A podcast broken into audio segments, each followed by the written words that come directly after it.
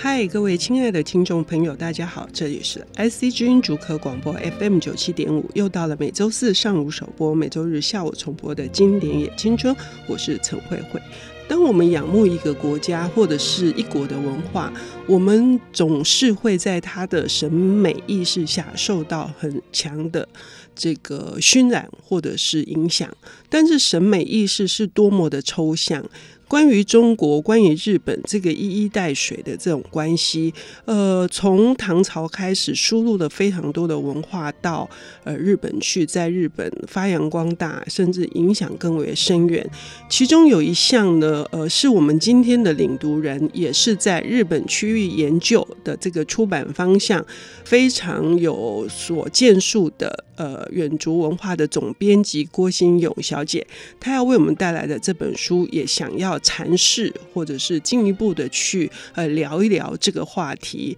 呃，新勇你好，嗯，慧慧姐大家好，各位听众朋友大家好。嗯，今天要谈的这本书也是你呃最近着力在打造的这个传世系列的其中一本，可以跟听众朋友们说说书名吗？呃，这本书是《茶之书》，嗯，那它的作者是冈仓天心，那它有另外一个。呃，在日本比较知名的名字叫冈仓觉三，所以如果各位朋友看到这两个名字的话，其实他是同一个人。天心就是天之心嘛，哈，就是我们台湾有一个很多，也尤其是一个作者作家也取名这个天心哈、嗯。那冈仓先生是一个怎么样的人哈？他为什么要写茶之书？那所谓的茶之书，就是那么简单的是说喝茶的书吗？呃，其实很多朋友会以为这本茶之书是解释日本茶道的书，但是如果就我自己的解释的话，我不会这么认为，因为这稍微有点局限。毕竟日本茶道是比较现代的东西，我说的现代不是这么现代啦，是相较于冈仓天心那个时代是比较。经过一些改造跟经过一些变形后的结果。好，等等，你要告诉我们冈仓天心是哪个时代？哦，这本书的成书的时间大概是在一九零四到零四零五年前后。嗯，嗯，那那那个时候，那个时候的所谓的茶道仪式，虽然茶茶道是从西元大概十五世纪左右就已经开始慢慢成型，但是跟目前现在我们在包括电视上也好，还有包括在一些书上媒体上面接受。到的那种茶道仪式，还是有一点有一些些微的差距跟不同。我自己认为这本书是一本真的就是跟茶有关的书，而不是跟茶道有关的书。嗯，这样听起来还是很含糊哈。等一下你可以告诉我们这本书的这个结构。但说到结构之前，就是作者冈仓天心是一个怎样的人，然后他为什么要写这一本书，以及就是他为什么要特别凸显茶道，他想要表达的是什么？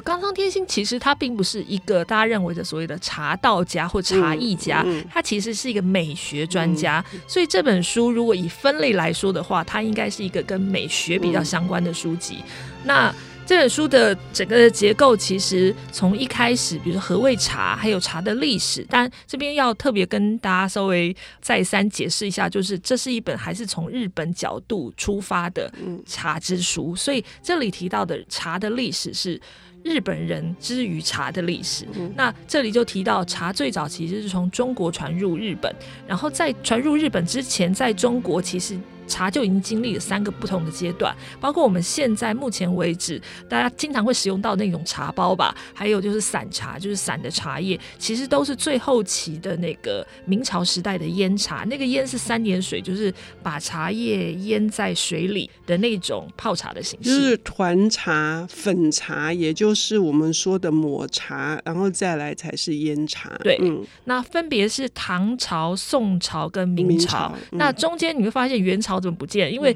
就是因为元朝当时的存在，所以造成了茶在中国的一个发展的中断。因为那个时候有非常多的战乱嘛。那这本书一开始就先介绍到，刚刚慧姐提到这个团茶。团茶因为在节目里头比较难跟大家形容，大家就想象一下那个茶饼好了，就是它其实是一个干燥后一整团的结构。那怎么把那个团茶让它泡在水里，然后变成所谓就是饮料呢？其实它是有一些流程的。首先你要加盐，大家想到要加盐会觉得很奇怪嘛，对。但是唐朝的时候茶是加盐的，它不但加盐，它还加橘皮，加一些香料。那个时候唐朝的茶的概念是比较像我们现在看西藏，还有中国边比较蒙古蒙古地方在喝茶的那。这个在陆羽的《茶经》里面有详细的介绍。嗯，然后这本书也提到了哈，但是就是呃，刚刚还是回过头来，就是说他是一个美学家。我很好奇的是，刚刚天心还担任过。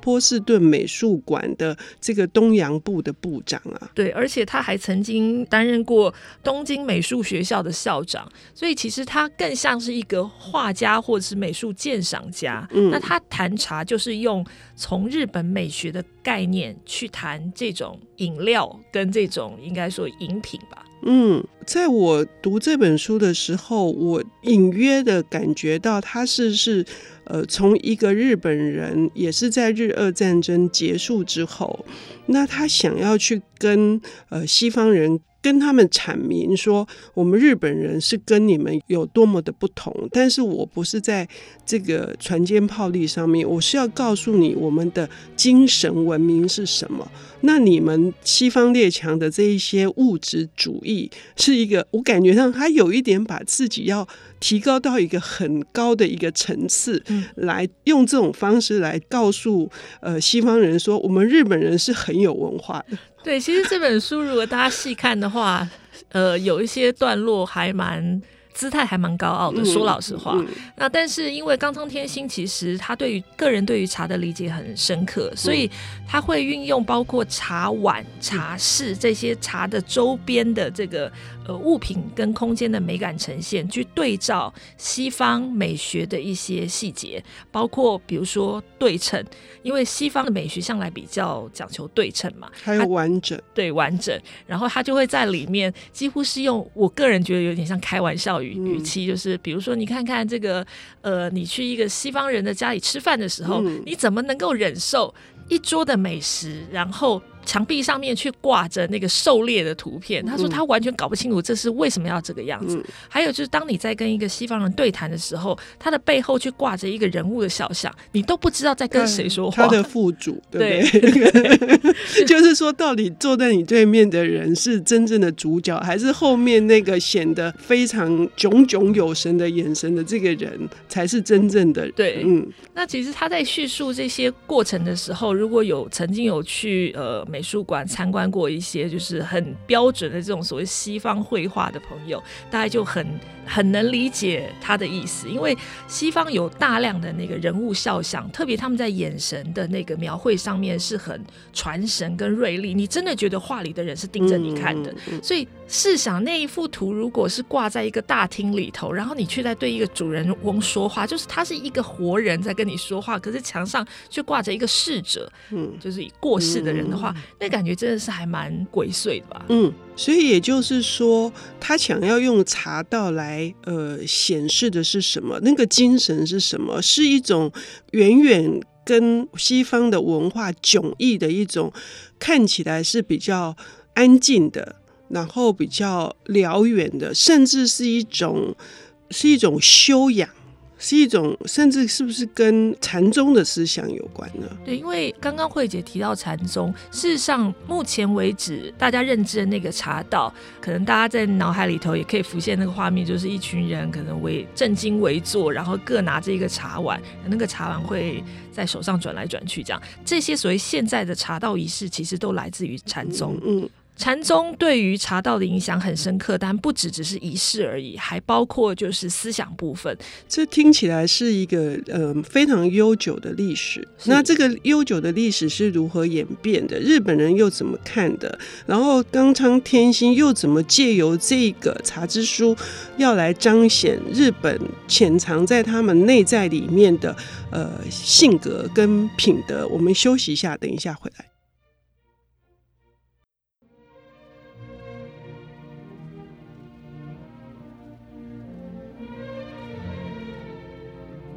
欢迎回到 IC 之音主客广播 FM 九七点五，现在进行的节目是《经典也青春》，我是陈慧慧。我们今天邀请到的领读人是专攻日本区域研究的远足文化总编辑郭新勇小姐，来为我们谈的是她传世系列里面当中的一本，呃，副标题叫做《日本文化的神水所在》哈，谈的是茶之书，借由茶道，日本的茶道。不只是茶道来谈日本人的精神文明，而且这个精神文明是足以超越西方的物质主义的。呃，这一点我看起来非常有趣啊，就是所以喝茶已经不是是品味，而是喝茶背后是有非常多抽象的意涵所在。对，而且其实不只是抽象，它还有很多仪式。那大家可能会觉得很奇怪是。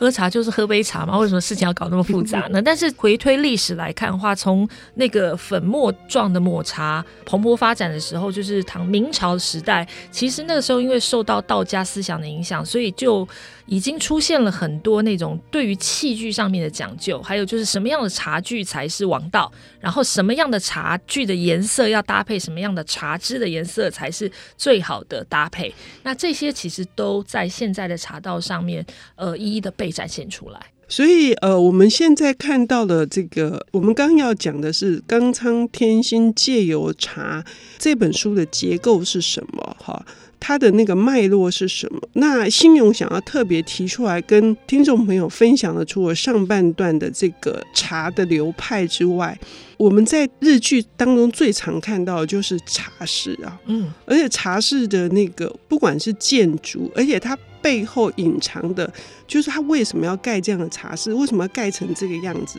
可以跟我们听众朋友分享，用一个比较可能。呃，简单易懂的形容方式，但或许不是这么恰当。这是我自己觉得这个是比较容易懂，就是所谓的茶室其实是临时组合屋。很多人会以为 茶室如果花了很多的钱、很多的心思去打造，它应该是一个永久的建筑。事实上，它不是。它之于日本人来说，它是一个临时性的建筑，所以它的。呃，屋顶会是茅草，然后它的那个四面的墙壁，并不像西方的建筑一样是用呃很坚实的石材去构成的。然后这一切其实是为了体现它的一瞬间，还有它的短暂性。因为人的一生可能非常的短暂，然后没有什么事情是持久永恒的。这个是日本人很一贯的一个想法。嗯，这也是一种无常的展现。对，也就是说，日本本身就是一个。因为是跟我们一样是非常多的地震，然后天灾的地方，以至于人就好像浮萍一样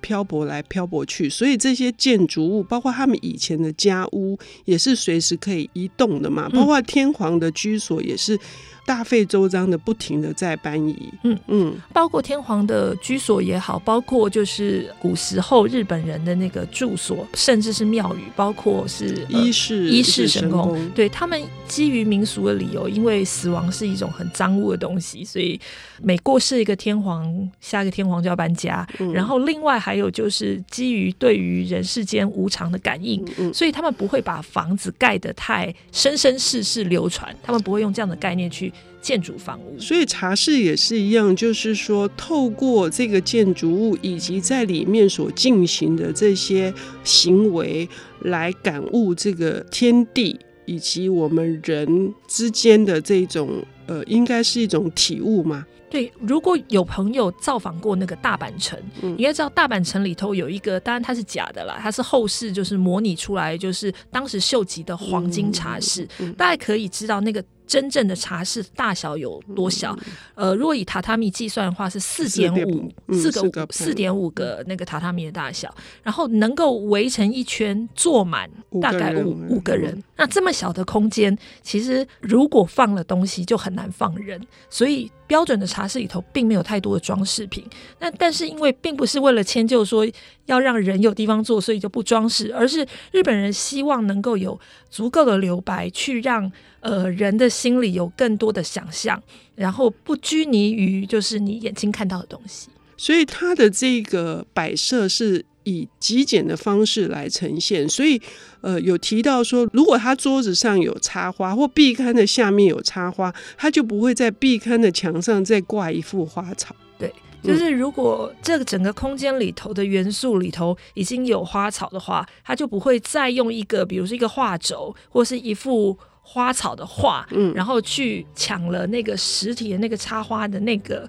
风采。另外还有就是在茶室里头有非常多的梁柱，嗯、那这些梁柱最重要的两根其实是那个壁龛旁边的那两根支柱，嗯、这两根的植材一定不能跟其他的柱子是一样的，因为他们就是想要透过这种手法去破坏所谓的对称性，然后让呃这一切有变化，然后另外还有就是使用的所有的材料都取自于自然，所以大家大概很难会在茶室里头看到，比如说。塑胶啊，或者是即便是现在就是重新打造的所谓的新形态的茶室，也不太可能会出现这种东西。还有入口非常的狭小，狭小，而且很低矮，所以你必须怀着，你必须弯腰，然后你甚至要膝行，你要用膝盖才能走进去。嗯、这是一种进到那个空间里面所展现出来的对于天地万物的谦逊嘛、谦让嘛。对，还有就是呃，在当时，因为很多武士是带刀，但是他们。因为政治的理由吧，就是当时像很多知名的大名，包括秀吉，包括信长，包括后来的家纲，其实他们对于茶道非常热衷。那他们一定拥有一个像样的茶室。那在里面，呃，除了进行这个茶道的活动以外，他们也会多多少少会讨论一些政事。但是即便如此，你还是不能把刀带进茶室里头，因为这是一个规矩。然后也希望能够把俗世的东西留在门外，然后你能够带着一个空白清净的心进入茶室里头，然后能够充分的感受到那个茶室的单纯跟美好跟孤寂，所以是一种灵魂的净化，应该是用这样子的方式解读吗？嗯对，而且也是一种对自我的关照，因为其实如果有机会去造访那种真的是比较传统的茶室的空间，会知道他们连采光都是非常低调的，嗯、就是它不是像现在呃大家看到一些西方的建筑，就是大面采光可以享受阳光美好，不是，它是倾斜的，对，它是倾斜的，所以即便外面是阳光很灿烂，可是里面也只是呃斜斜的有一道阳光射进来而已。嗯、那更遑论是如如果天气是比较阴湿，没有太多阳光的时候，其实茶室空间非常的阴暗。所以就是说，让纷乱纷杂的心能够进到茶室的那一瞬间，得到安定下来的这种感应，是这样讲吗？对，而且茶室里面有声音，很多人会以为茶室里头应该。哎，比如说这个东道主应该要接待来宾或来客的时候，应该有一些讨论的这个谈资啊，或者是说话的话题，其实通通没有。呃，茶室如果大家去参加比较正式的那种在茶室里头的茶会的话。一般是来宾要一个一个先进去，进去以后坐定以后，主人才会进去。然后那个时候大致上来说，你只听得到一个声音，就是茶釜下面烧水的声音。嗯，嗯，嗯，那茶釜现在是改良式的，其实声音比较小了。嗯嗯，所以呃，这本书里头铁壶比较多嘛。对，可是更传统一点，下面应该有一些铁片会、嗯、会发出那种。根据这本书里的叙述，是像是、嗯、呃瀑布的声音。嗯、但是说真的，我没有听过。还有就是他会说有一沸、两沸、三沸，就是刚开始沸腾的时候是什么样子哈？那个泡沫像鱼的眼睛，然后第二个沸腾边缘，对对，最后就是说是体悟到大自然的风声、雨声，是让你进入一个跟天地的呼应的那个境界。对，因为那个想象一下，一个光线也不是非常的明亮，嗯、然后它又非常的安静，嗯、然后四周的障碍物又非常的少，所以障碍物是它没有左右你的太多的那个鲜艳的颜色、鲜艳的形式、人造的一些物品，嗯、然后你就是在一个很单纯的空间里头，嗯、然后享受一杯非常非常单纯的茶。那其实那个时候，你的思绪可以算是整个是净空的。嗯，既然日本的茶道是他们的文化的象征之一，那茶道代表的日本人的内在、他们的性格以及他们的精神是什么？在这本。冈仓天心的茶之书里面有非常详细的一个记述，非常的欢迎各位听众朋友在郭新勇总编辑的这个领读之下，也来阅读这本书。谢谢新勇今天来，谢谢慧姐。